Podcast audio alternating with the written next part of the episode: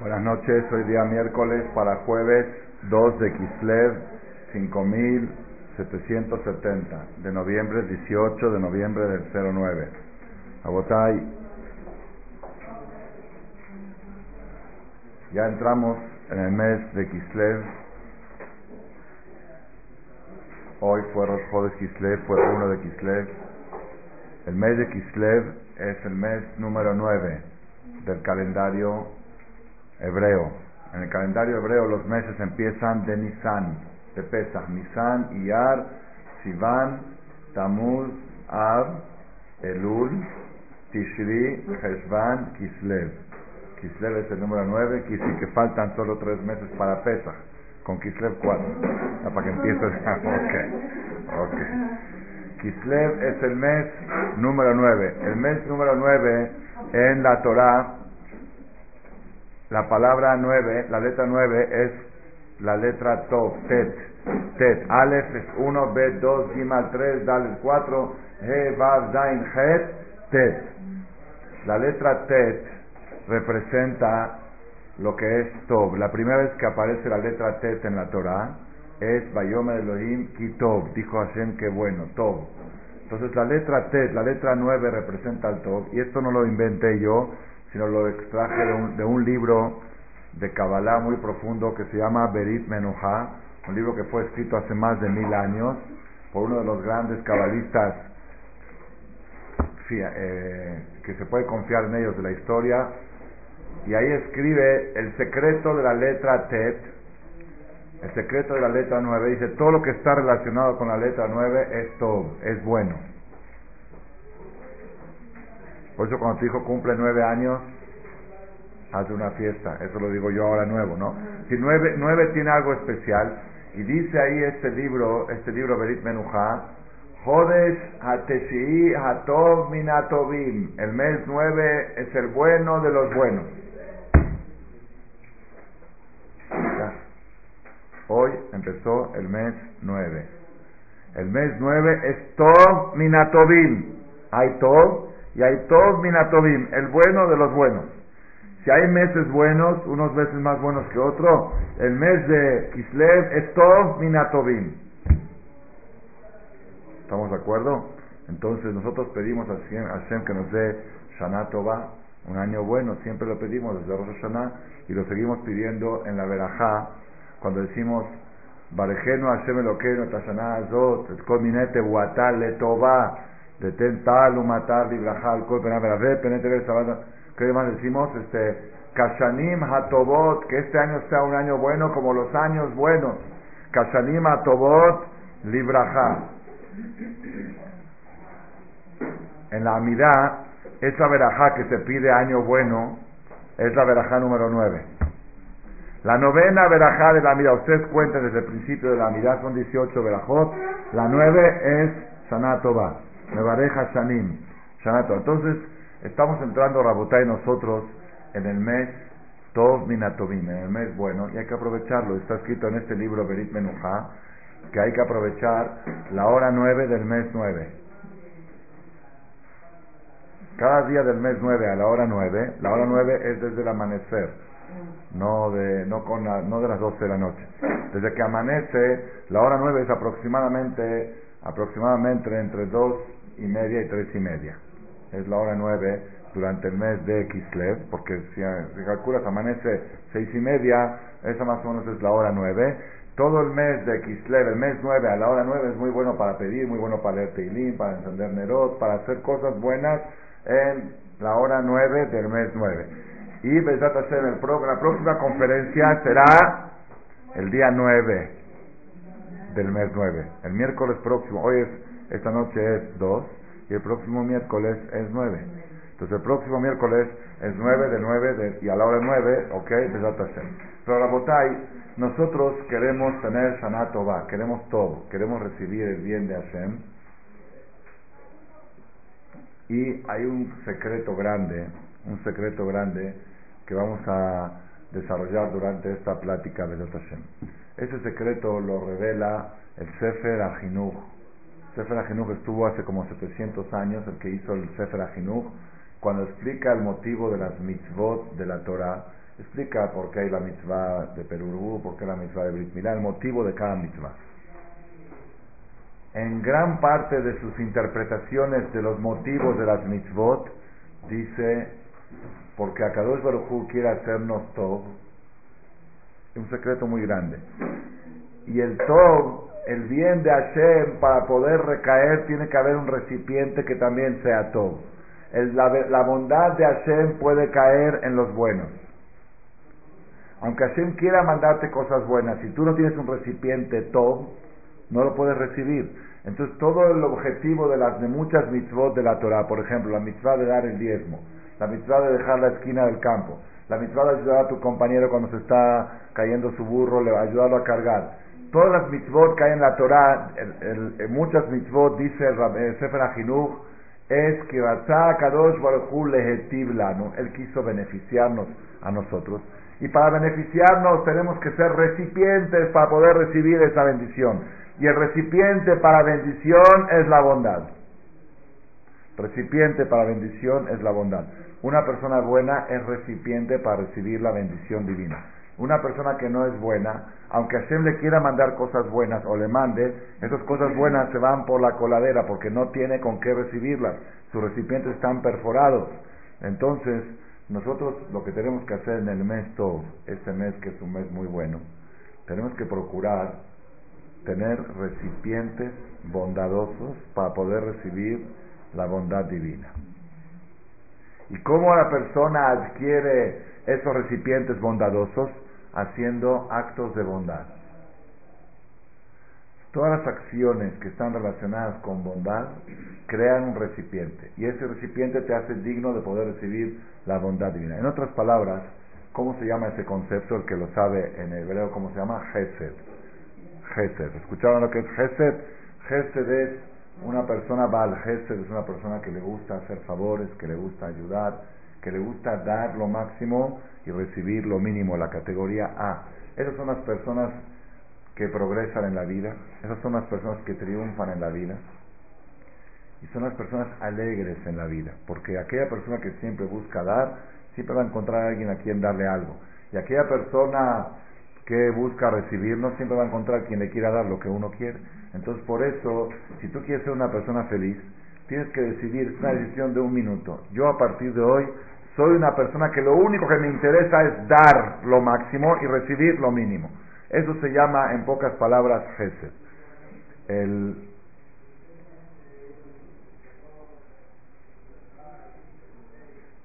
Rambam Maimónides dice que la persona tiene que cuestionarse qué hicieron nuestros patriarcas para que Hashem los ame tanto, porque Hashem los, quiere, los quería tanto a los patriarcas, Abraham, Isaac y Jacob. Abraham se llamó Abraham o Abí, Abraham, Abraham mi querido. ¿Qué quiere decir? yo quiero analizar el cuestionamiento de Maimónides. Maimónides tenía la inquietud, ¿por qué Abraham pudo recibir el título de amigo de Hashem? Yo también quiero ser amigo de Hashem. Yo no puedo porque él pudo. La gente piensa que Abraham vino era un ser extraterrestre, él nació con un alma muy elevada.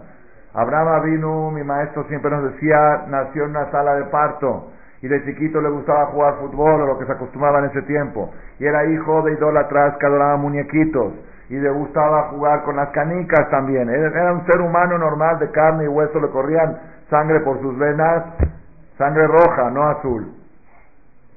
No, no gasolina le corría a vino por él, le corría sangre, no. Tenía deseos, tenía cariño, tenía amor, tenía todo.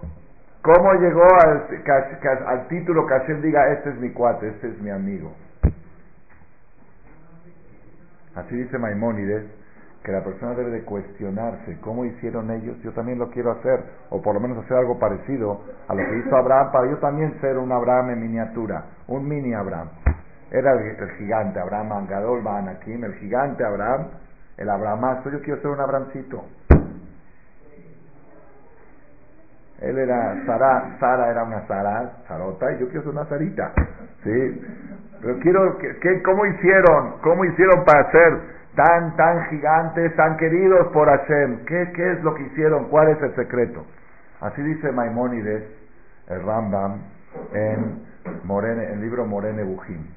Y en realidad la Gemara en otra parte dice que el ser humano debe de decir Mataya Masai de Masea Abraham Yitzhak.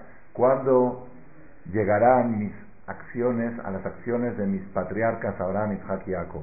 Yo quisiera llegar a ser un ejemplo en esta generación, en el siglo XXI, como le llaman los Goín, o en el año 5770, en el siglo 58, como le llamamos los Yehudim, siglo 58, ¿no? Si, dos, si 2000 es el siglo 21, entonces 57 es el siglo 58. 5770 es el siglo 58.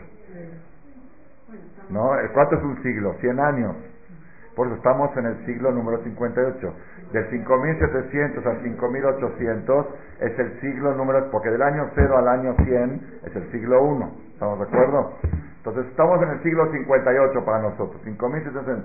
En este siglo yo, Saúl Malek, quiero ser un Abrancito, un Abraham en chiquito. Me llamo Saúl Abraham también, pero independientemente de mi nombre, quiero ser un Abrancito, un Isaaquito, un Jacobcito. ¿Cuándo van a llegar mis acciones a las acciones de Abraham, Isaac y Jacob? La persona tiene que tener esa aspiración, ese deseo, esa, esa casi, casi obsesión.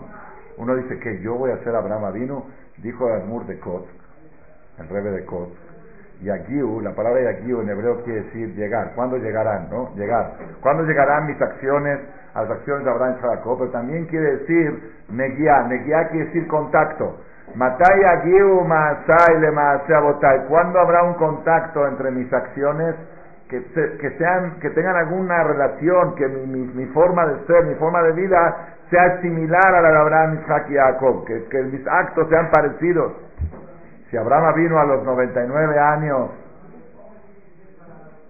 el tercer día de su Brit Milá, con un hamsin de 40 grados, se esforzó en buscar huéspedes porque no llegaban los huéspedes de tanto calor que hacía. Un hombre enfermo, tercer día de su cirugía. Aquí un señor de 30 años se hizo Brit un goy para convertirse, tuvo un mes en cama. Me dijo, un mes no salí de la casa, del dolor. Y Abraham vino de 99 años, tercer día del Brit Milá, desesperado en la puerta de la casa, ¿a quién puedo ayudar?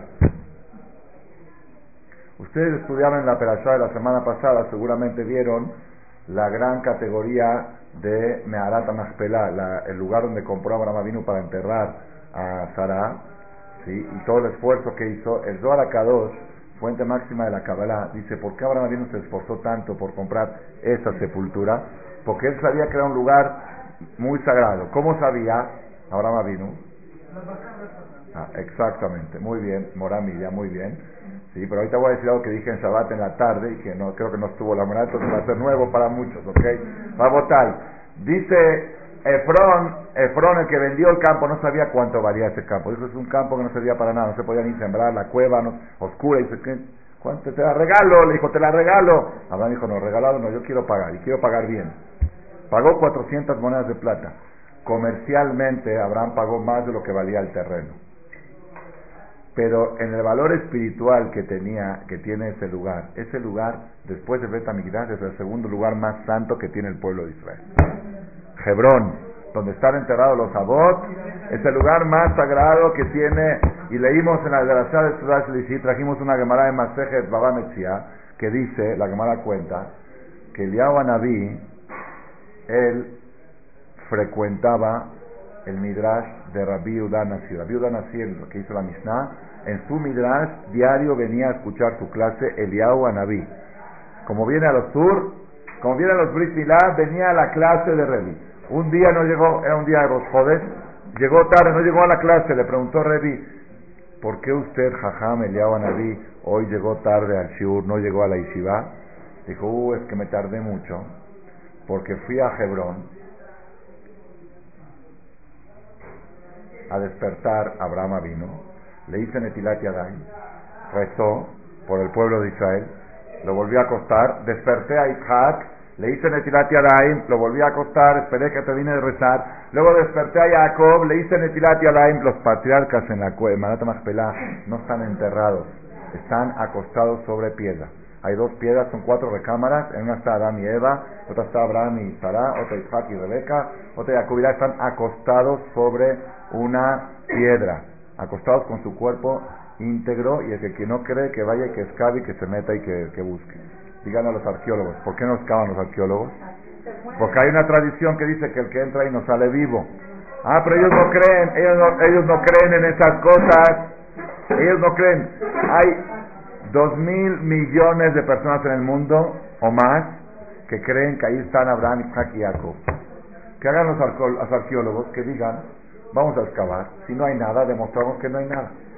Y si hay, pues ya tenemos que ¿Por qué no lo hacen? Porque tienen miedo. ¿Por qué tienen miedo si ellos no creen? Porque en el subconsciente sí creen. ¿Ok? No creen hasta, hasta cuando le van a tocar. Como dijo un jajam, dice, yo no conozco ateos. Dice, el peor ateo cuando está enfermo manda a pedir que recen por él. Entonces, ¿dónde está el ateo? Dice, yo no creo en los jajamín, sí, pero cuando está, ah, refuaje ¿qué refuaje más? Si tú no crees en todo eso. Entonces vemos que, volvemos al tema, dijo Eliyahu Naví, espérate, Eliyahu Naví dijo, fui a despertar a Abraham, a Isaac y a Jacob, y hasta que cada uno terminó de rezar, me tardé, por eso no llegué a la clase. Le preguntó Reddy, ¿y por qué no despiertas a los tres juntos? Y que recen los tres juntos, y dice, va a ser más corto el rezo. No tienes que esperar que termine uno y que termine el otro y que termine. Dice, si despierto a los tres juntos, pues ellos a fuerzas traen el Masías y quizá todavía no llegó el momento de traer el Masías, entonces no puedo, tengo permiso de despertar a los tres juntos. Porque si Abraham, Isaac y Jacob juntos rezan, viene el Mashiach. Y todavía no ha llegado el momento de llegar el Mashiach. Y eso lo hace cada Rosh Jodes. Cada Rosh Jodes, Eliyahu Naví despierta a Abraham, Isaac y Jacob en Hebrón y quiere buscar un buen día para ir a visitar la tumba de los patriarcas, Rosh Jodes. Yo tuve de el año pasado, el mero día de Rosh Jodes.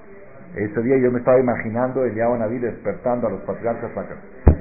Ahí la Gemara cuenta que le preguntó Revi a Eliyahu Naví, dime, aquí en la tierra hay algunas personas de la misma categoría de Abraham, Isaac y Jacob que si rezan los tres juntos traen el Mashiach. Le dijo sí. Rabijía Ubanab. Rabijía y sus hijos son de la categoría de Abraham, Isaac y Jacob. Y si rezan los tres juntos traen el Mashiach.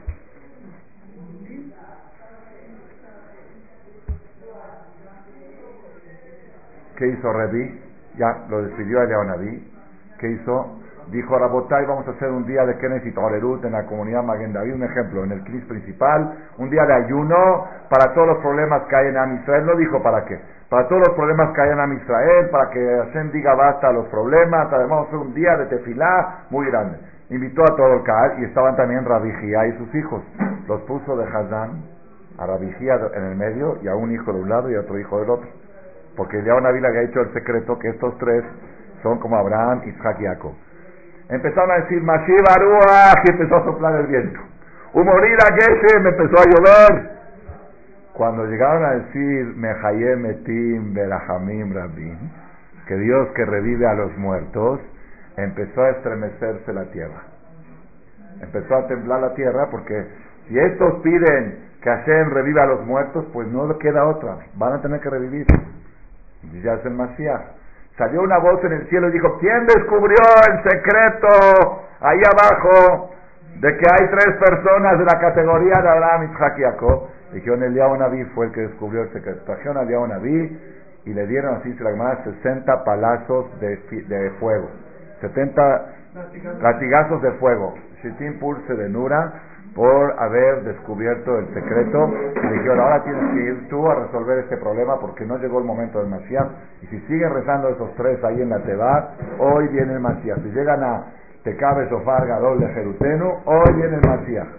Tuvo que bajar ahí abajo Leonaví disfrazado de un oso de fuego. Así se llama, Duba de Nura. Un oso, se imagina un oso de fuego. Entró al Knis y se puso ahí con una forma de oso de fuego. La gente se espantó, ¿qué pasa? Estaba temblando la tierra, y un oso de fuego. Toda la gente empezó a hacer, los hazanín se quedaron sin miñán, voltearon, ya no había miñán. Pues tuvieron que parar el resto en la mitad y ya no vino el Mashiach ya no revivieron los muertos. Así está en la Gemara, en Masejet Baba Metzia, lo leí en Ciudad Shelishi dentro del libro.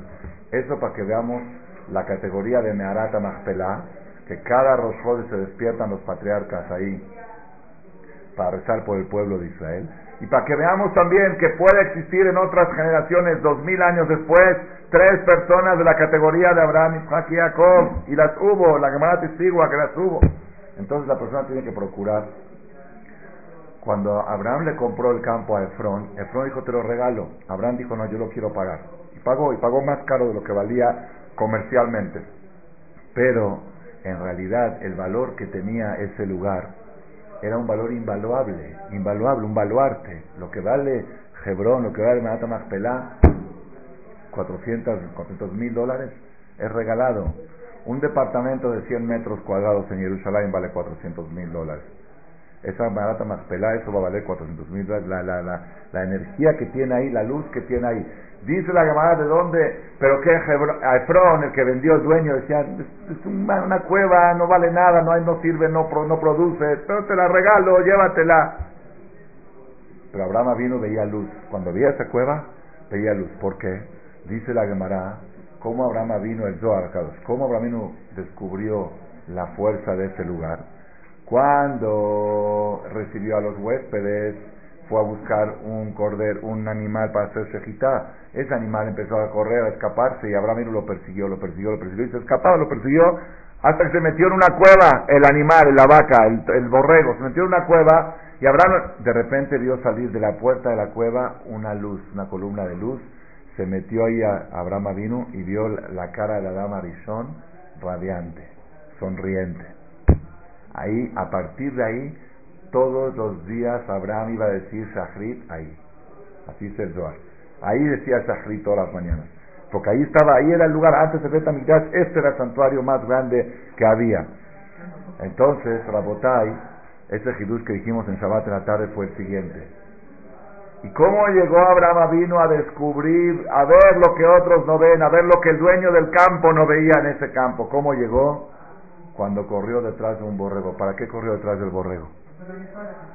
Para atender a los huéspedes. ¿Y qué le dio a los huéspedes de comer? ¿Qué dice? Tres lenguas como mostaza. Ben Bacares y mató tres animales Abraham, porque a los árabes, eran, vinieron disfrazados de árabes, les gustaba comer lengua con mostaza. Entonces, una lengua para cada uno, una lengua con mostaza para cada uno. Para, para poner tres lenguas, que matar tres animales. Ya había estos agitados, le faltaba uno. Uno se le escapó. ¿Ustedes qué habían dicho? Un viejito de 99 años, tercer día de su Brit Milá. Hamsin de 40 grados.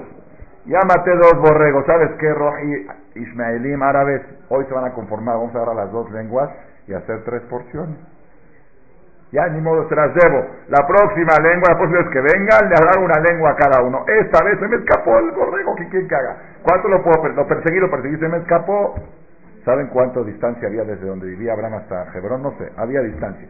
De todos modos, de todos modos, Rabotay, ¿qué dije el Hidush en Shabbat en la tarde?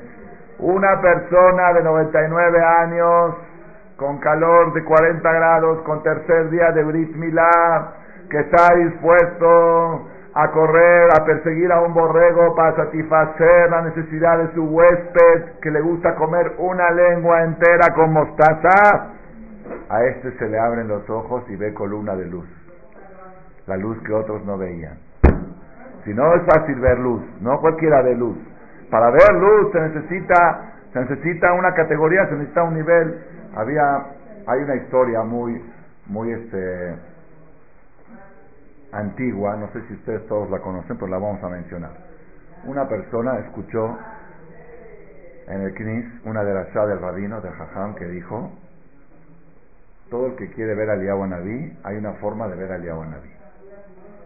¿Quieres ver al Hubo en esta generación mujeres que vieron al Naví. Una de ellas era la mamá del Rabbi Agen, lo vio, la vio tres veces. Lo vio y platicó con él, el Naví. La persona puede. Siempre está el Naví en todos los tours Nada más que no lo vemos. No lo vemos. Pero sí está. Pero si quiere verlo, supone, dice, dice la canción de Moshe Shabbat, Ashreni Sheba Panav Bajalón. Dichoso el que lo vio en sueño. Yo primero quiero soñar con el Yahunaví. Después que ya sueñe, ya voy a aspirar a verlo en vivo. Pero todavía nunca he soñado. Quise, quise mucho. Yo pensé cuando me tocó ser sandag de mi primer nieto, ahora hace tres meses, pensé que ahí sí iba a soñar por lo menos con el Naví Pero no, no lo logré. No lo logré. hay que tener zehut para soñar, para verlo en sueño a Eliyahu Naví. Entonces el rabino dijo, el que quiere ver a Eliyahu Naví, hay una fórmula. ¿Cuál es? 40 días y 40 noches de ayuno de palabra, de Tanit Dibur. Seguido, el día 41 ve a Eliyahu Naví. Este tipo escuchó la grasa, dijo, conste jajame, Conmigo no se juega. Yo escucho las cosas y las llevo a cabo. Yo me voy a encerrar en Tanit Dibur 40 días. Yo quiero ver al Yahuanat. Se encerró en el knis, le dijo a la esposa: Es un ejercicio que voy a hacer, me vas a perdonar. Olvídate de mí, ni Shabbat, ni domingo, ni, ni todos los proyectos cambiaron. Yo me voy a estar en el knis 40 días, 40 noches. Tú me traes la comida y desayuno, comida y cena ahí y no voy a hablar nada 40 días y 40 noches porque voy a ver a Yahuanabí. Y cuando lo vea le voy a pedir lo que quiera. Yo sé que el que lo vea a Yahuanabí le va bien. Vas a ver, nos va a ir bien a todos. Así que te conviene 40 días y 40 noches ayuno de palabra. Esposa es más grande que Los dos, sí. por eso ya va a recibir la verajá de Yahuanabí también. Bueno, se cumplen los 40 días, por ejemplo, un día miércoles en la noche como ahora, Dos de Kislev, por ejemplo, se cumplen los 40 días, a la hora de la puesta del sol cerraron los 40 días. Y le dijo a Jajam, ya que cierran los 40 días, durante la noche siguiente, porque es más probable que se presente de noche que de día el Naví, durante la noche siguiente, a los 40 días, estate esperando en ayuno de palabra para recibir a Eliyahu Naví. O en ayuno de palabra o sin ayuno, bueno, el tipo estaba seguro, ya 10 de la noche, 11 de la noche, 12 de la noche. De repente a las 2 empieza a llover, un trueno, trueno, lluvia, lluvia fuerte, nieve, lluvia fuerte. Y este dice, bueno, quizá ya una vino viene con lluvia, no sé qué, o, quizá al revés, una señal que ya está por llegar. Estaba solo en el CNIS, escuchaba ruidos, ya pensaba, ya mero, ya es este, o quizás es otra cosa. No sabía, cada vez que escuchaba un portazo, decía, este es el Naví. No, era el viento que cerró la puerta. Y así estaba de repente a las dos, once y media, doce de la noche, ¿sí? tocan el timbre, tocan el timbre, y un señor dice, me estoy mojando, me estoy, como dice Shoroshini Blatal, por favor, ábrame el knis, no tengo donde dormir, no tengo, me estoy empapando, me estoy congelando, me estoy... Esto. Este dice, ¿qué hago? ¿Qué hago? A ver. Si le abro es una mitzvah de proteger a una persona que se está mojando, un yudí que está mojando. Pero por otro lado, él no ayunó 40 días y 40 noches. Entonces, si va a venir el día Naví entonces va a decir, no, si estás al lado de este, ya no va a venir. Y todo lo que trabajé, 40 días y 40 noches me esforcé para esperar ese momento y ahora lo voy a perder por una misma. Yo sé que es una misma abrir la puerta a un pobre, pero que busque otro que le abra la puerta, otro que no hay uno 40 días y 40 noches. Entonces, ¿qué, hago? De Kitsur, de Kitsur, de Kitsur. Estuvo mucho de cerrar, si no, si no. Dijo, no, ver a León es más importante. Es una, una obsesión que tengo. Y hacer favores se puede hacer todo el tiempo. Otro día hago mis votos. Hatati, Abiti, Pashati y Kipur. Le pido perdón a Dios, pero no voy a perder la oportunidad de ver. No voy a arriesgar todo un trabajo de 40 días por una misma chiquita de una noche. Así. Bueno, la una de la mañana, las dos se calmó la lluvia a las 3, las 4, ya llegó la hora de Batiquín, nada, no pasa nada. Shahrit quería Shema, ya se enojó, fue con el jajá, le dijo, ustedes los rabinos son mentirosos, ustedes engañan a la gente, nada más dicen cosas, yo hice lo que usted dijo al pie de la letra, y usted me prometió que le van a Dice, no, yo te dije lo que dicen los libros, le dice el jajam. Sí, pero no puede ser, no, no puede fallar, sí puede fallar, no puede fallar. A ver, cuéntame, ¿qué pasó? Pues no, estuviste toda la noche despierto, ¿qué te quedaste dormido? No me quedé dormido, no pegué un ojo, ¿cómo va a dormir si que va a venir el de Naví? Dime qué hiciste, cenaste, fuiste al baño, quizá cuando estabas en el baño justo llegó el Naví. No salí ni al baño. ¿Qué hiciste toda la noche? Dice, estaba leyendo Teilim y esperando verlo al Naví. Dice, ¿y qué más? Nada más. Dice, cuéntame. Y llovió, sí, llovió, ¿y qué más? Dice, no, pues nada, tuve un incidente a las 12 de la noche que una, una persona tocó la puerta del CNIS y hasta eso me cuidé de no dejar entrar a nadie al CNIS para que no vaya a estorbar al pro. Dijo ese era el Yahuanabí. Ese que tocó la puerta era el Yahuanabí. Entonces, ¿qué quiere decir? Es cierto que 40 días de ayuno de palabras son buenos para abrir la, para el Naví, Pero que sepas lo que abre las puertas para que veas cosas que otros no ven, es correr detrás de un borrego para atender al huésped. Es la vacar, el abacar a Abraham, la categoría de Abraham vino que corrió detrás del borrego, por eso vio la luz de Meharata Machpelah y por eso tenemos ese lugar que se llama Hebrón. Entonces, Rabotay, en síntesis, el concepto principal que estamos viendo es que para que la persona pueda ser amigo de Hashem, tiene que ser similar a Abraham vino. ¿Qué era Abraham vino? Abraham vino es Gesed de Abraham. Era Gesed. Gesed quiere decir favor. Favores. Toda su, toda, Abraham vino no, no existía el egoísmo, no existía el yo. Me dijo uno de los hijos del señor Elías Michal, Alaba Salón, esta semana de los siete días de luto, íbamos a visitar muy, muy seguido, estaban, dice, si quiero definir todo lo que están hablando de mi papá, todo lo que están diciendo de él, así dijo él, dice, en una sola palabra, mi papá no tenía yo, no tenía el yo, sus hijos cuentan, lo contaron en el, en el, eso lo contaron en el entierro, la semana pasada creo que lo dije, su yerno dijo, mi suegro jamás programó un viaje, jamás. Un viaje de vacaciones por iniciativa propia, jamás. Si, si estaba de viaje en algún lado era porque el hermano le compró el boleto, porque alguien lo invitó, porque lo llevaban, porque eh, sé que yo voy a perder el tiempo, yo no, hay, no hay yo, no hay yo, no existe el yo. Esa era la categoría, la categoría, me contaron después, al otro día que fue otra vez, me contó uno de sus hijos también, dice, delante de papá nos daba pena de comer con gula, de comer con gusto nos daba pena, ¿por qué? Porque para papá la comida era como echarle gasolina al coche. ¿Alguna vez viste que alguien le echa gasolina con gula? ¡Ay, premium, premium! Mira, es, este, es, magna, magna, le estoy echando magna. ¡Ah, qué rica, qué, qué rico sabe la gasolina! La hay que echarle, hay que cambiar aceite al coche. Cambia aceite porque hay que hacerlo. Cada vez que vas a comer estás echándole gasolina al carro. De la gasolina al carro no es un culto, no es un culto, es una necesidad. Así lo vivían con el papá. Entonces, Abraham vino, el punto de Abraham vino es que él destruyó el yo, destruyó el ego. Toda su existencia era para otro. Y también cuando él comía, comía porque tiene que echarle gasolina al carro para que funcione. Nada más, no porque yo quiero comer. Entonces, eso es, eso es Gesed. Ese es el Gesed de Abraham vino.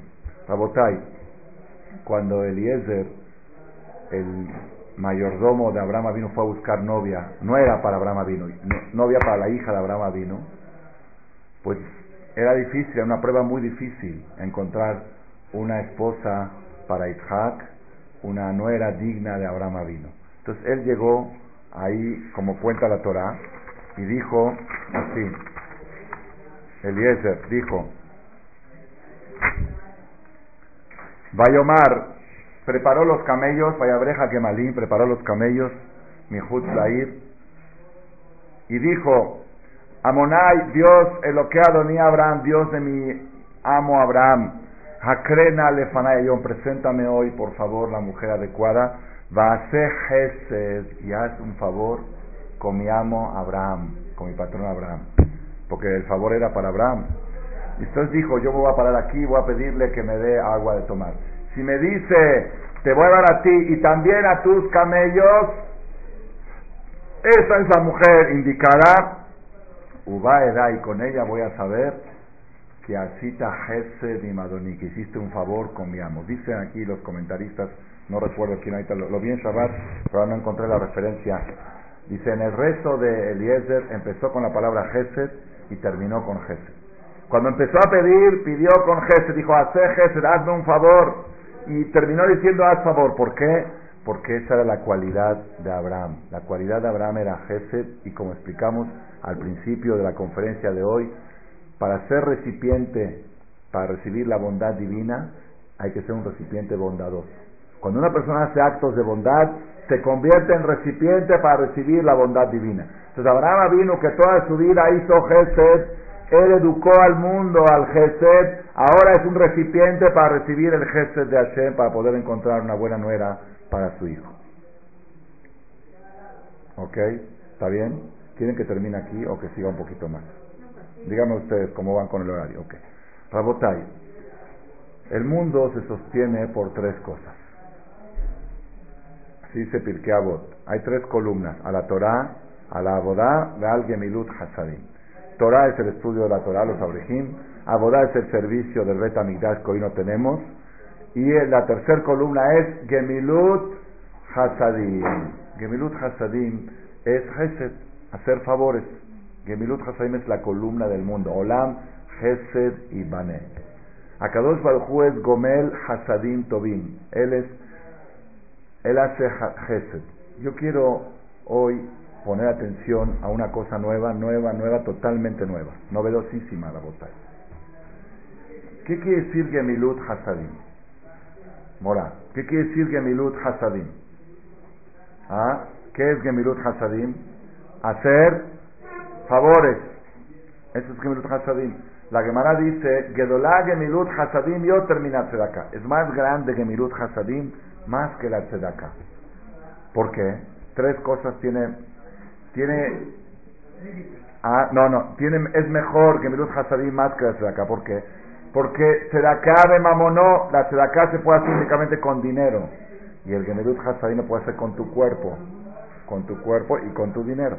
Pero ¿qué, es, ¿qué vale más una mitzvah que la haces con tu dinero o con tu cuerpo, con tu persona? El dinero es algo extra a ti. El dinero, cuando tú das dinero, estás dando algo extra a ti. Cuando tú das de tus energías, de tu cuerpo para ayudar a alguien, con tus manos, a ayudarle a alguien a cargar algo, entonces tú estás haciendo que me salir con tu persona. Entonces esa es primer, segunda prioridad que tiene, que la tzedakah es únicamente a los pobres. Y que Hasadim se le puede hacer a los ricos y a los pobres. Si hay aquí un señor millonario o una señora millonaria y alguien le alcanza una silla porque no había silla, le alcanzó la silla, hizo jefe. Pero acá no se puede hacer, le das dinero a no, no me des dinero, yo no necesito dinero. acá no se puede hacer con los ricos, pero favores sí se le puede hacer a los ricos, muchos favores, y más que a los pobres. Me consta. Me consta que se puede ayudar a los ricos más que a los pobres con Gemilut Hasadim. Están más necesitados de cosas. Y además puede uno hacer que ellos den bueno, eso es otro tema también. Y tercer cosa, es otro tema, sí también. Y tercer cosa, Rabotai, ¿por qué Gemirut Hasadim es más que la Tzedaká? Porque Gemirut Hasadim, el Tzedaká se puede hacer únicamente con los vivos. Tzedaká se le puede dar únicamente a una persona viva. A un muerto se le puede dar Tzedaká. Ve al panteón y dale, dale 100 dólares ahí a algún Ah, hay un chiste, ¿sí lo conocen o no? Ese es otro, ya no hay tiempo de contar chistes ahora. El árabe, el, el, el, árabe, el cristiano y el yehudí, que, que, este, que, querían pedir un préstamo, fueron a pedir un préstamo de 100 mil dólares, los tres necesitaban cada uno 100 mil dólares, entonces este, el señor dijo, miren, yo estoy muy viejo, el, el, que iba a prestar, estoy muy viejo, y si me muero, ¿qué? Dice, yo confío en ustedes, confío en ustedes, que tienen que regresarme el dinero hasta en la tumba. Si me muero, me lo tienen que llevar ahí a la tumba, tienen que cumplir con, lo, con aceptan si, ok, le dio a uno 100 mil dólares, otro 100 mil dólares. Está bien. Efectivamente, no pasaron 30 días, murió el tipo. Vence, vence el documento. Entonces el Goy, así cuentan de decirse, ¿no? El Goy, este, el, el cristiano, va muy legalmente, agarra y pone 100 mil dólares en efectivo en la tumba, los mete ahí. Vence el documento del muslimí, del musulmán, también agarra 100 mil dólares en efectivo, va, los mete ahí en la tumba para cumplir con su palabra. El yehudí también va a la tumba y hace un cheque al beneficiario cruzado que únicamente se puede depositar en cuenta del beneficiario por 300 mil dólares y lleva los 200 y ya puso un cheque, pero nada más a nombre del beneficiario, lo puede cobrar sucesivamente el que está ahí. O sea, acá no se puede hacer con los muertos, o sea, los muertos ya no reciben dinero, pero Gemilut Hasadim hacer favores a los muertos, ¿se puede o no? Claro que sí, claro que sí. ¿Cómo enterrarlo? Gesed Behemet, es la mejor mitzvah. El grupo de los que se dedican a enterrar muertos se llaman Gemilut Hasadim, hacer favor, y es el mejor favor porque no te lo agradece, es todo, lo que está escrito. Entonces Gemilut Hasadim es más que Tzedaká, porque tiene tres, tres prioridades. Una porque es con tu cuerpo, no con tu dinero, aparte de con tu dinero, con tu cuerpo. Dos, porque a los ricos también los puedes ayudar. Y tres, porque a los muertos también les puedes hacer Gemilut Hasadim. Así está en la Gemara. Rabotai, yo tengo una pregunta que quiero hacer. Nunca se me había ocurrido la pregunta y estoy inquieto porque nunca se me ocurrió la pregunta. ¿Qué quiere decir la palabra Gemilut Hasadim? es Gomel Gemilut Hasadim. Dice el dice Pasuk, Gomel Leish Hasid que mi faló, noten le basara que bisható. La palabra Gemul, la traducción literal, la etimológica de la palabra Gemul es pagar, pago. Gemul, me salen Gemuló, el pago. Cuando uno le paga a alguien su merecido, ya sea bueno, ya sea malo, se llama Gomel. Gemul, Gemul es el pago, la recompensa. Gomel Leish Hasid, a cada le paga a los buenos como su bondad, y le paga a los malos como su maldad. Entonces, yo no entiendo el concepto que Milut Hasadim, que Baruch Hashem está tan arraigado en el pueblo de. Ustedes saben que hay un concepto que se llama Gmah. Gmah, básicamente Gmah es para prestar dinero sin intereses. Así empezó una persona que tiene un fondo para prestar los intereses, es Gemilut Hasadim. No este de acá, porque no lo está regalando, pero es Gemilut Hasadim. Después hicieron Gmah no de dinero, Gmah de mesas para eventos. Cuando tienes un evento en tu casa y vas a tener 100 invitados para que no tengas que alquilar mesas o esto, hay Gmah de mesas, Gmah de sillas, Gmah de vajillas, hay Gmah hay gmach de chupones en Israel. ¿Sí? En Beneverak, en cada cuadra hay un gmach de chupones. ¿Qué quiere decir? Si a las 2 de la mañana no, encuentras el chupón de tu hijo y está llorando y te agachas por toda la casa y no lo encuentras, en cada cuadra de Beneverak hay sabido en la calle tal, en el departamento tal, hay una señora que tiene chupones nuevos que te los da para si te quedaste sin chupones a las 2 de la mañana. Hay gmach de medicina cuando las farmacias están cerradas, farmacias de turno están muy lejos y una señora necesita tempra a las 3 de la mañana y no hay, no hay autobús y no hay, la gente no tiene coche privado ahí en Israel, entonces en cada 2, 3, 200 metros hay una casa que tiene un botiquín, te dan tempra, al otro día vas, la compras en la farmacia y se lo repones. más? Hay de de todo tipo, hay más de bienes raíces, también, de corredores. Todo el que quiere anunciar un departamento gratis, todo el que quiere buscar un departamento, ahí está una lista de 2.000 departamentos para comprar y 2.000 para vender.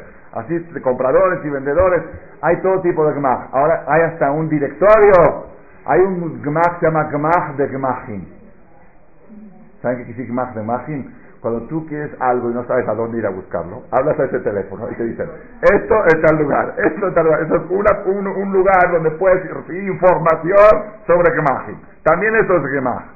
Todo el concepto Gemilut Hasadim, yo quiero analizar la palabra Gemilut. Gemilut Hasadim quiere decir hacer favores, pero la palabra Gemilut no es hacer, es pagar. La palabra Gomel en hebreo es pagar. Gemul, Gomel y Hasid. Akadosh Baruj Gomel Hasadim Tobim, paga favores. Se paga favores, se hace favores. La persona que hace Gemilut, la persona hace favores, no paga favores. ¿Qué quiere decir pagar favores? Esta es la primera pregunta fuerte que tengo y el hidus grande de esta conferencia, así se va a llamar el título del Ineder, se va a llamar Gemilut Hasadim. ¿Qué quiere decir Gomel Hasadim? ¿Por qué la palabra Gomel? Gomel es Gemur, es pago. El gesto no se paga, el gesto se hace, no se paga. claro, pagas una deuda, no pagas un gesto. Rabotai. Segunda cosa, la Gemara dice en Masejet Ketubot que hay un pasuk en el Salmo, Ashre Shomere Mishpat Oset Bechol Et. Dichosa aquella persona que hace tzedakah cada instante. Que hace tzedakah cada instante. Dice la Gemara, ¿quién es el que hace tzedakah cada instante?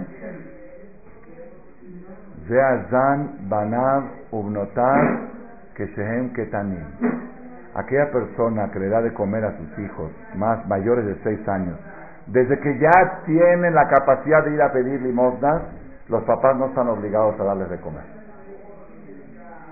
Desde que el niño ya puede salir a la calle y hacer así, el papá ya lo trajo al mundo y le dio la capacidad de hacer así, el papá ya no está obligado a darle de comer.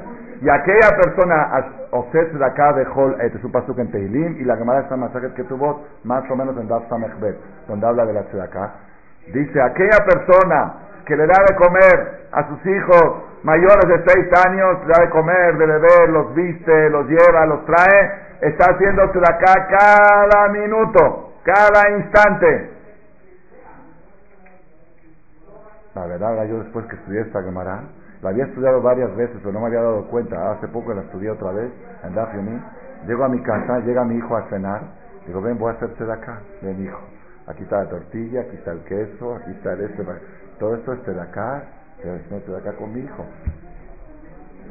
Llega mi hijo de primaria, que entró a primaria, y mi, mamá, mi esposa le prepara el lunch, digo, de acá, dale el lunch, de acá. Usted siente que hay algo raro dice, ¿cómo acá?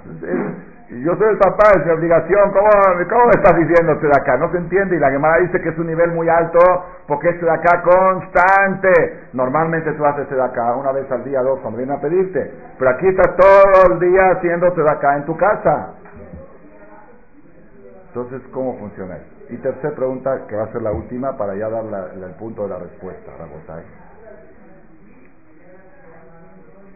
El nivel, en Sedaká hay niveles, hay prioridades. El Shuhar Aruch dice que el nivel de prioridades de Sedaká, la prioridad más alta, es ayudar a un hermano, a un papá, a un familiar necesario. Después a un vecino, después a uno de tu comunidad, después a uno de otra comunidad, y así va hasta que va. Después, ya que acabaste con lo de tu comunidad, los de Israel están antes que los de Argentina, y así va los de Jutlares, así va yendo según la familia. Pero primero que todo, tu familia. Y una persona, la verdad, la verdad, una persona me dijo una vez, yo, verdad, cuando doy a mi familia, no siento que estoy dándose de acá. Es muy difícil, a veces hay gente que va a pedir ayuda a la comunidad. Y la comunidad dice, ¿cómo te llamas? ¿Quién eres? Vamos a estudiar tu caso estudian, tiene un tío millonario. Otro tío así. Eso, oye, o le hablan directamente al tío, o le dicen, ve a pedirle a tu tío que vienes ahorita a sacar de la caja de la comunidad, teniendo familiares tan ricos. Y es lamentable y muy lamentable que generalmente los familiares no ayudan, aunque ayudan, aunque dan de acá, pero no sé por qué hay algo como que a los familiares no, no, no se entiende muy bien que, cómo funciona esto. Entonces, ¿cómo, qué, es lo que.? Y acá la alajá dice que es el mejor nivel. Primero que todo a tu papá, a tus hermanos, a tus hijos. ¿Qué es la Rabotay? Acá quiero decirles un punto, un punto espectacular. Espectacular. El nivel más alto de Gesed. Escuchen esto, se van a volver locos. Esto salió de la Perazaja y estará Hidush este Shabbat a la hora de la lectura del Sefer. Cuando Eliezer viene y le pide a Rebeca, a ver, Eliezer quién era? Era un hombre fornido, fuerte como 318 soldados. los Meot, cuando fueron 318 soldados a pelear junto con Abraham, dice Rashi, no eran 318, era uno que valía por 318. Eliezer era fornido, fuerte, era hijo de Nimrod Morá, era hijo de Nimrod, que Nimrod era el famoso Nimrod. Este era fornido, fuerte, un hombre. Traía con él 10 camellos cargados de plata y oro y traía también higiros. eso aparte, cada camello toma 36 litros de agua, cada camello, porque le tienen que llenar las dos jorobas, para por eso duran un mes sin tomar agua porque la almacenan en la joroba. 10 camellos con 10 higiros montados en los camellos y este todo un fornido archimillonario, magnate, y esta niña Rebeca, según el Talmud, tenía tres años. Podemos decir que el cuerpo estaba un poquito más desarrollado, como una de 10, una de 14, ok, 14. Una niñita, ¿saben que a 14 años? Shuli. Ahí está, Shuli es Rivka, ok, ahí está. Viene Rivka y viene todo un, un grandote así de esos de los guaruras, de los escoltas, ¿sí? Guajes con 10 camellos y 10 seguidos. Le dice, ¿no me das un poquito de agua? Ella, es por educación. Decir, pues claro que sí, con mucho gusto, ahí está un vasito de agua. Y luego, sin que él le pida, le dice, oye, ¿y para tus camellos qué? Gamlig Maleja, también a tus camellos, dice, se van a volver locos, lo van a escuchar ahora. Dice el Kelly Akar, lo vi hace cinco años antes de la conferencia. Dice el Kelly Akar, Gemaleja la son Gemilut Hasadim. Por eso tanto habla de Gemalim. ¿Por qué tanto de Gemalín? Cuando Rebeca vio camellos que en hebreo se dice Gamal, se identificó. Porque Gemilut Hasadim, camellos, Gamal, Gemilut. La, palabra, el sinónimo de las palabras la, la, la, inspiró a Rebeca. Como ella estaba educada a Gemilut Hasadim y camello se dice Gamal, Gemaleja, entonces viene Rebeca y le dice, no solo a ti, también a tus camellos les voy a dar, pero no lo van a dar nada más para ti un vasito de agua hasta que se les llene la joroba, adin que no les quepa más agua, para que dure mucho en el viaje, para que pueda seguir otros 30 días viajando. Le voy a llenar el tanque de gasolina a los camellos. ¿Y cómo era el agua? Había que bajar y acarrear, no era abrir la llave o apretar un control. un control o, o decir a la muchacha, tráeme, tráeme la jarra de agua. Era. Las jarras pesaban y había que meterse al pozo y acarrear con la, con la cubeta y sacarla así y llenar y traer. Bueno, viene Rebeca y dice, también a tus camellos les voy a dar. Entonces, él, dice el Pasuk, escuchen esto, Hidush, ¿eh? Veaish mistaela. El hombre estaba asombrado, estaba pasmado, viendo lo que estaba viendo, porque es lo que él pidió. Él dijo, si va a venir la niña y me va a decir, le voy a dar también a tus camellos, esa es. El hombre estaba asombrado. Dice aquí el Rabenu Bajie, Rabenu Bajie dice que la, perdón, el Siforno dice que la categoría verdadera del Gesed es una persona que hace más de lo que le pide. Eso es Gesed. Dice, aquí está, aquí está la educación. El que pide tiene que pedir poco. Le dijo, dame me'atma un poquito de agua. Y el que da tiene que dar mucho más de lo que le pide. Entonces, esa es la categoría, esa es la educación correcta. Pedir poco y el que da, dar el doble el triple o diez veces más de lo que te están pidiendo. Esa era lo, que estaba viendo acá. Dice, el hombre estaba asombrado porque se le estaba cumpliendo su, petición. Estaba asombrado. Dice, Vaish maharish, dice la Torah. Y el maharish está con tamim, así se lee en el Sefer. Maharish, maharish, así lo leen en la Torah. ¿Qué quiere decir maharish? En silencio. Estaba espasmado por lo que estaba viendo pero Maharish se quedó en silencio. ¿Qué quiere decir se quedó en silencio? Dice, escuchen esto, dice el Siforno, Pazuka, Alef, Mistae, Mistomem, estaba asombrado, al robas de Rizut, por tanta agilidad de la niña para hacer un favor, estaba asombrado. Maharish se quedó callado, veló amarla alti kolkaj y no le dijo, no te molestes. ¿Cómo es la costumbre normal? Si tú pides un vaso de agua, entras acá y dices, me das un vasito de agua, dice, ahorita le traigo coca y por favor no se moleste, ¿no es lo normal? Dice, no le dijo a ella, no te molestes como era lo correcto según la educación.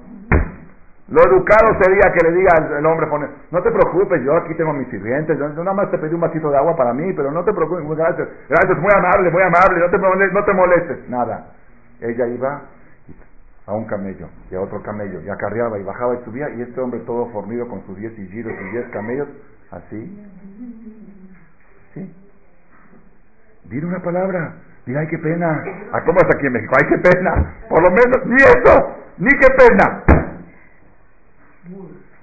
Ay, ay, ay, se van a volver locos de este Hidush. Se van a volver locos de este Hidush.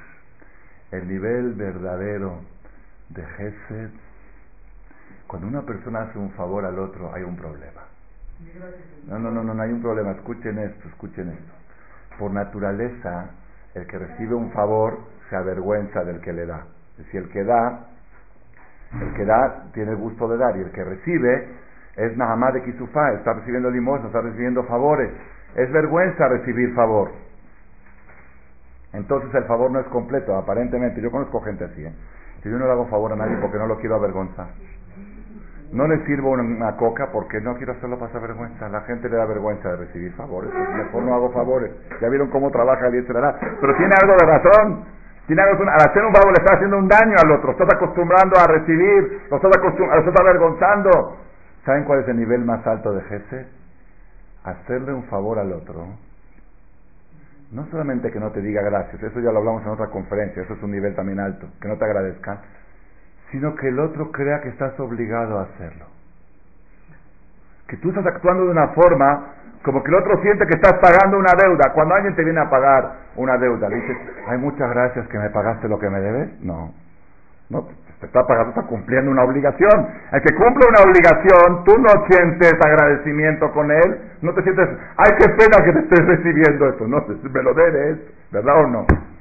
El nivel más alto de los Baal es que ellos irradian un ambiente de que lo que estoy haciendo estoy pagando algo, estoy cumpliendo una obligación, no te estoy haciendo ni un favor. Por eso se llama Gomel Mora, por eso es Gemilut Hasadim, te estoy pagando una deuda. Y esto, Rabotai, ¿de dónde? ¿De dónde sabemos que esto es verdad? ¿Por qué? Espectacular. Dice,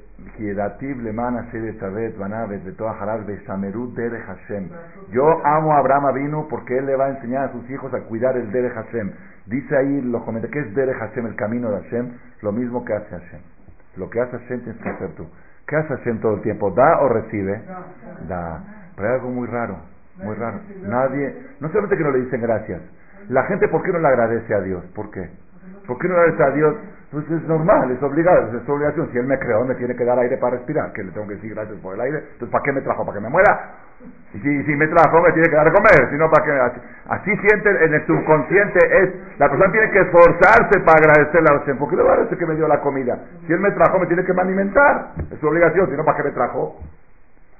Esa es la grandeza de Hashem, que creó un mundo que Él está dando todo el tiempo. Con la, y la gente tiene sensación que lo que recibe está obligado a dárselo no pasa vergüenza a la persona cuando lo recibe. Ese es el gesto verdadero.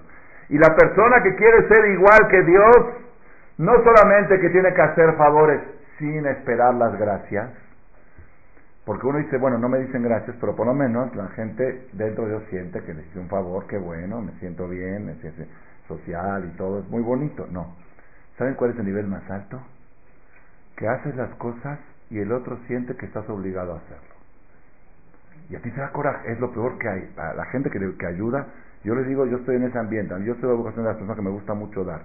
Pero lo que más me choca es cuando te vienen a exigir. Cuando te exigen. Llega un jajam, aquí los domingos a veces llegan jajamín, yo de repente a veces puedo ayudar un poquito de mi diezmo, del dinero del CNIS, doy así en casos de novias, de esto. Llega un jajam, me dice, le doy 300 pesos. Me dice, el año pasado me diste mil. Dije, entonces, Hatati, Abiti, Pashati el año pasado, que te di mil. Porque él siente que si el año pasado di mil, este año le tengo que dar mil. Y a mí me choca, porque a mí me gusta, cuando puedo te doy lo que puedo de mi corazón, lo que me nace. Pero ahora cambié. Hay gente, yo conozco, conozco gente buena, ¿eh? que le gusta dar y todo, pero dice, no quiero compromiso. No me digas mil pesos al mes o cien pesos. Yo veo, vengo y te doy cuando puedo. Si está bien, tiene su razón de ser, pero ¿saben cuál es el punto? El punto es que cuando él te dice te voy a dar mil pesos al mes, tú ya le pones un cobrador. Y cuando él mandas a cobrar, él siente que le están cobrando. A mí no cobran nada, yo estoy donando, a mí que me cobren. No te estoy cobrando. Ese es el nivel más alto. Y es muy difícil, fíjense, lo más difícil en Gesed. Ay, Rabotay, ¿por qué le cuesta tanto trabajo a la persona ayudar a sus familiares? ¿Por qué diez hijos no mantienen a un padre? Y son buenos. Diez hijos quedanse de acá y todo. Pero cuando se trata, tienen que hacer junta para mantener al papá y nunca alcanza. ¿Y por qué yo? ¿Y por qué tú? Pues la rifa. ¿Por qué la rifa? ¿Por qué, Rabotay? ¿Saben por qué? A ver, digan por ustedes por qué. Porque cuando tú le das a un pobre o le das a la comunidad, siempre hay un recibo, hay un recibo. Pero a tu papá sientes que estás obligado a darle. Y a mí no me gusta que me, que me obliguen, que me yo, yo no estoy obligado. Bueno, ahí está la categoría más alta de jefe es darle a alguien con una sensación de que el otro no siente que está haciendo un favor, es una obligación lo que está haciendo. Esto es Babotay. los hijos a los padres, ¿por qué la Gemara dice, por qué la Gemara dice que un padre que mantiene a su hijo a partir de los seis años se considera Gesed y este de acá de Jolet? Una vez, una vez me dijo una persona, y de verdad, ¿eh? me lo dijo en serio, una persona religiosa, así bien, me dice, yo no siento que le debo de agradecer a mi papá porque me trajo al mundo. Digo, ¿por qué no? Dice, ¿por qué me trajo al mundo? Porque él quiere tener un hijo. Él, él sabe que algún día se va a morir. Para que siga su apellido, me trajo. O me trajo para hacerme un favor a mí. Y tampoco tengo que agradecerle porque me da de comer o me da de vestir. Todo lo hace porque es, es para él, porque soy su hijo. Y si me trajo, me, tiene que mantener. Así me lo dijo, ¿eh? es algo tremendo. Es algo tremendo, pero sí, sí en la nueva generación, en la nueva generación desgraciadamente así piensa la juventud, perdón, una vez un muchacho, hace muchos años, muchacho que ahora es ya es papá, ya es suegro, me dijo, me, me dio aventón y me dice, mi papá me odia, mi papá me odia, estaba en un carro nuevo. Le digo, ¿y este carro quién te lo compró? Me dice, mi papá, digo, ¿cuál? ¿Saben qué me contestó? ¿Saben qué me contestó? Escuche, es impresionante lo que me contestó. ¿Qué? ¿Qué me contestó?